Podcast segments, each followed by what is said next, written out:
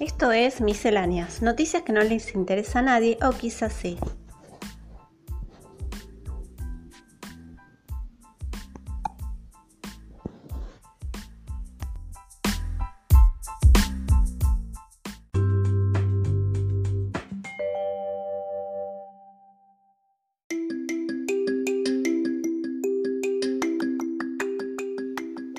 Buenos días amigos, mi nombre es Mercedes y nos encontramos nuevamente en este espacio que dimos en llamar Misceláneas, noticias que no les interesa a nadie o quizás sí.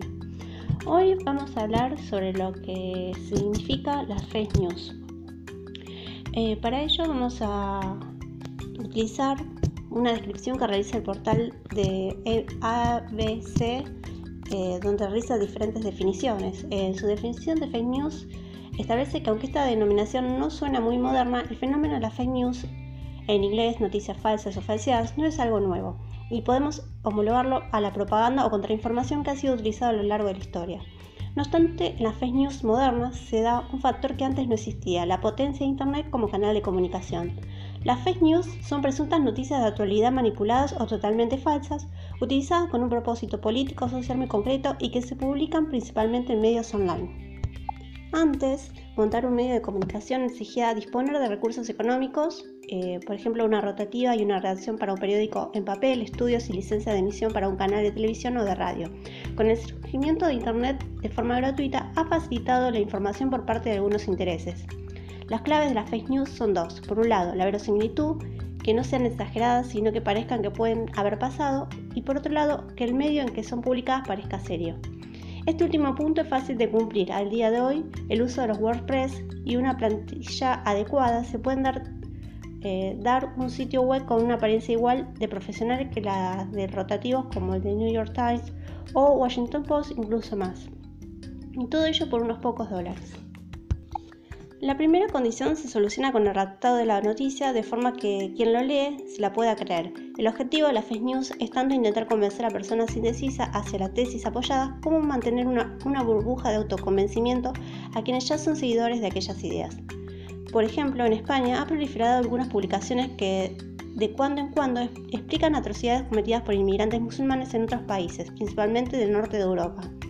¿Y por qué se utiliza el norte de Europa? Simple, porque en caso de querer comprobar la veracidad de las noticias publicadas por estos medios, quienes lo intentan sufren de dos limitaciones. Primero, la lengua. Son medios escritos en sueco, finlandés, alemán o danés, por ejemplo, y el desconocimiento de los medios de aquellos países.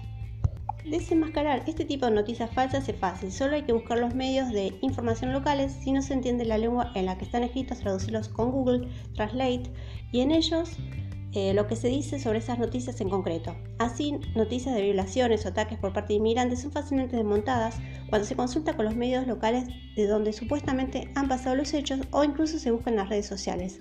Algunas fake news vienen respaldadas por presuntas pruebas gráficas como fotografías o videos. Muchos de estos son manipulados o corresponden a otra información. Las fake news también pueden ser manipulaciones parciales de noticias reales. Por ejemplo, durante las manifestaciones ciudadanos favorables al proceso catalán de independencia, algunos periódicos declaraban unicionistas ilustraron estas noticias con fotos de enfrentamiento entre manifestantes y policías de Alemania o de los Estados Unidos. De esta forma podían mostrar una supuesta violencia que en realidad no existió. Los medios que difunden fake news, así como quienes las consumen, se dotan de otro argumento. Los medios de comunicación de masas están controlados.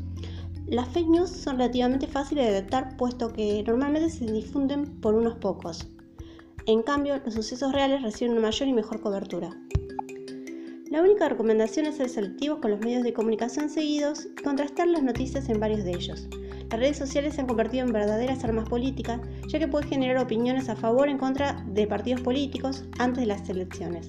Los usuarios de las redes sociales, cuando leen una noticia, no se preocupan de buscar fuentes de dicha noticia, de averiguar quién la escribió, solo confían que es verdadera y la comparten. De esa forma llega miles y miles de usuarios en el trayecto Nadie pensó que podría ser una fake news.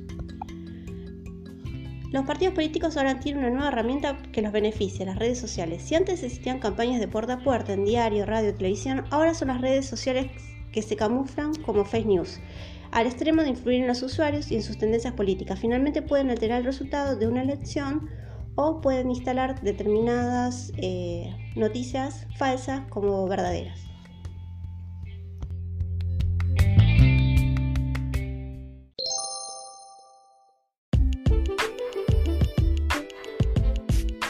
Esto fue Miscelánea, noticias que no les interesa a nadie o quizás sí.